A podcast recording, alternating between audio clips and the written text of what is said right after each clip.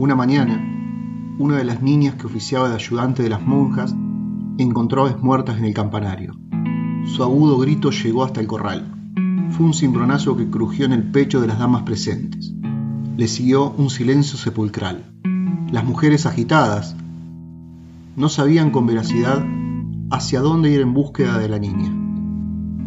Se esparcieron en distintas direcciones. El miedo es contagioso y se propaga con mayor velocidad que la valentía. La madre de las niñas maldecía a los nativos, a este nuevo mundo y al diablo. La monja más joven sabía de la curiosidad de la niña, de lo intrépida de su alma. La niña a veces subía por la delgada escalera de madera del campanario, para poder contemplar desde allí las montañas, el valle, el peñón y el río.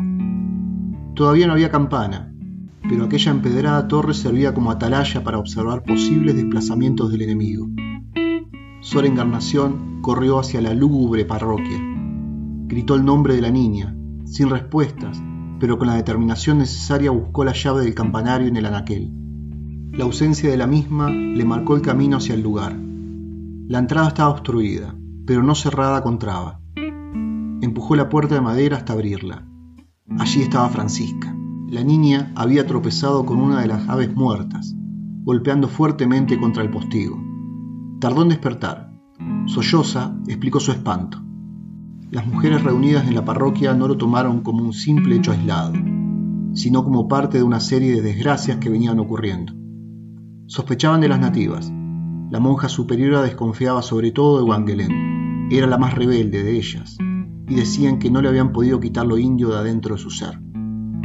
Las monjas afirmaban que en sus ojos podían ver a un animal salvaje, sin inteligencia, pero con un instinto demoníaco.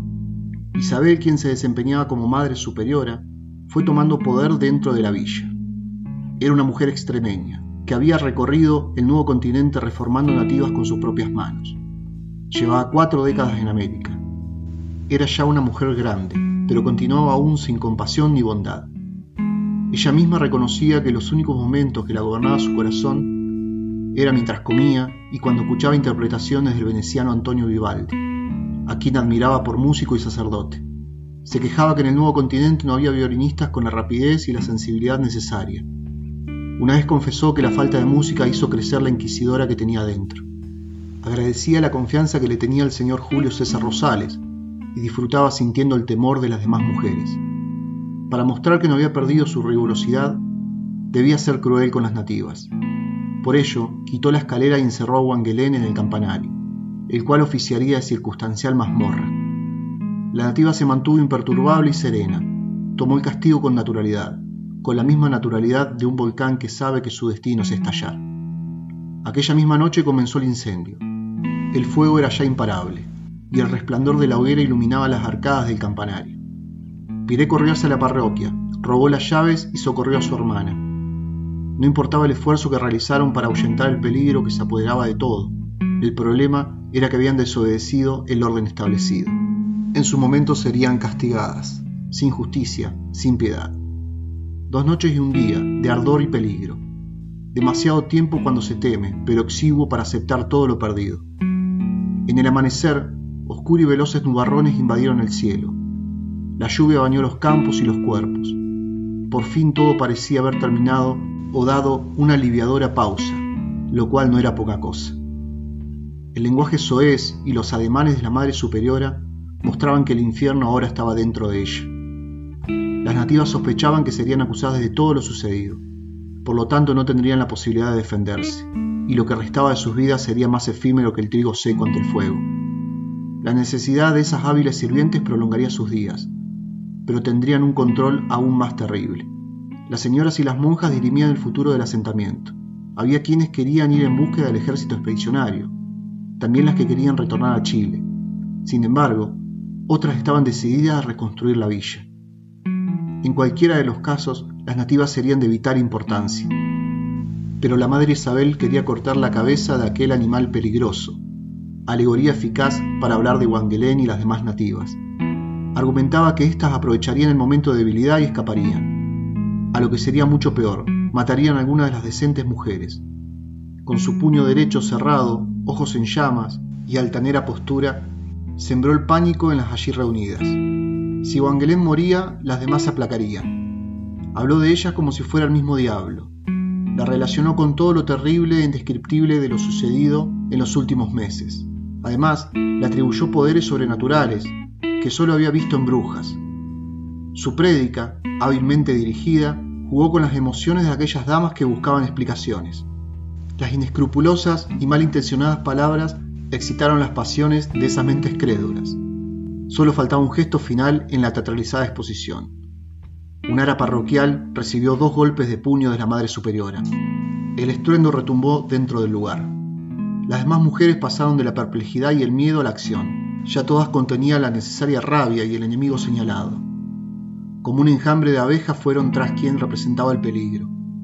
En las inmediaciones, las nativas esperaban recostadas sobre un pehuen, que el fuego no terminó de quemar.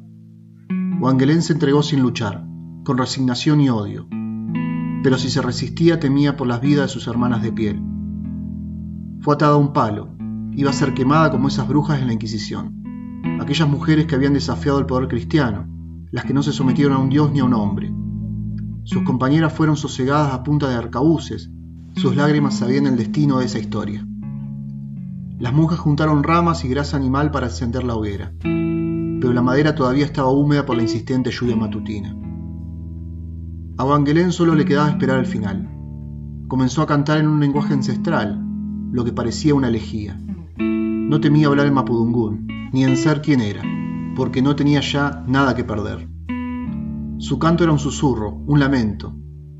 Parecía hablar con la tierra, el agua y el cielo la señora Rosales y la Madre Superiora apuraban la búsqueda de la leña seca. Exigían terminar la desgracia que representaba aquella indómita mujer nativa. Durante siglos, en el esplendor de la Inquisición, cientos de mujeres habían ardido para purificar las comunidades. Ellas eran acusadas de brujas, herejes, incestuosas, blasfemas, pecadoras y practicar la sodomía. La Iglesia practicó los más variados métodos de tortura con crueldad y alevosía. Había un sinnúmero de técnicas de tormento para la confesión y asesinato de quienes eran acusadas. La madre Isabel los conocía a todos. El ahogamiento, el aplastapulgares, el potro, la hoguera, el empalamiento, la garrucha, la pera, la rata en la bolsa, la cuchilla pendulante, la doncella de hierro y otros. Si bien solo había practicado algunos, ya que la prohibición de la Inquisición le había quitado ese sádico placer. Pero de aquellos modos de tortura prefería la hoguera, porque era la más teatral de todas. Le mostraba a todos en la cara lo que les sucedería a quienes tenían la osadía de rebelarse. El ardor de los leños, los gritos y el calor insoportable eran una muestra del infierno. Isabel apreciaba el suplicio de las castigadas. Sus gestos delataban el goce al ver esos cuerpos deshidratarse con las llamas.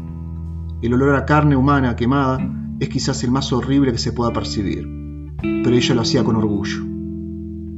Nadie miraba a Wangelén a los ojos, excepto la Madre Superiora. El chasquido de los leños acompañaba y anunciaba el aumento de la temperatura. El brutal espectáculo se mezclaba con la belleza del fuego y sus chispas viajando hacia el cielo. La rea no confesaba, no suplicaba, ni siquiera lloraba. Mantenía una postura desafiante, observaba las estrellas y comenzó a gritar palabras ancestrales.